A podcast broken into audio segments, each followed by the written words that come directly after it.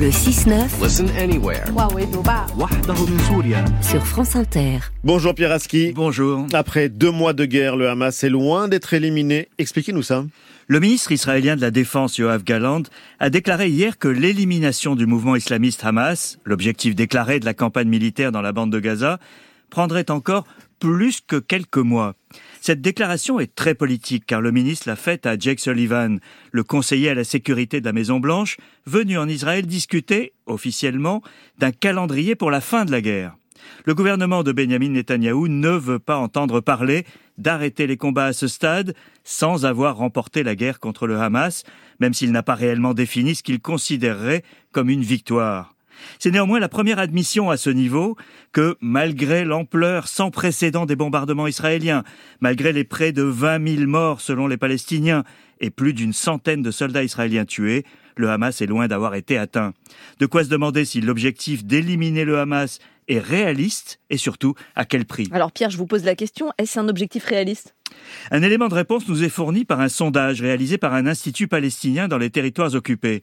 Réalisé pendant les quelques jours de trêve en novembre, il montre que le soutien au Hamas a été multiplié par 4 en Cisjordanie pour atteindre 48%, et contrairement à ce qu'on a pu entendre, il a aussi augmenté dans la bande de Gaza, passant de 38 à 42%, même s'il reste minoritaire. L'exactitude d'un sondage effectué dans un contexte de guerre et de peur est sans doute limitée, mais il indique quand même une tendance. Loin de susciter la condamnation, l'attaque du Hamas du 7 octobre en Israël, avec son cortège d'atrocités et la prise massive d'otages, est soutenue par les habitants des territoires occupés, plus massivement en Cisjordanie qu'à Gaza néanmoins.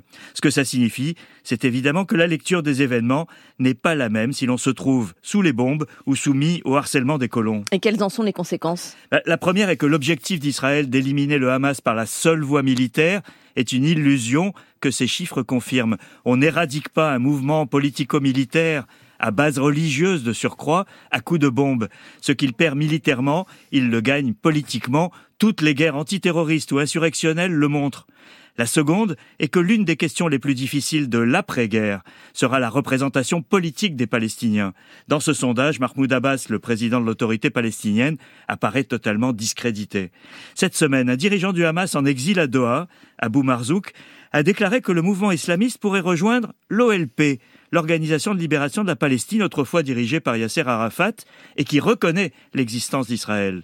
Tout ceci reste à ce stade très hypothétique et surtout très éloigné de la réalité de la situation à Gaza, qu'une journaliste de CNN qui a pu s'y rendre a décrit hier comme une expérience effrayante, déchirante, alarmante, l'horreur absolue. Merci Pierre Aski, c'était géopolitique.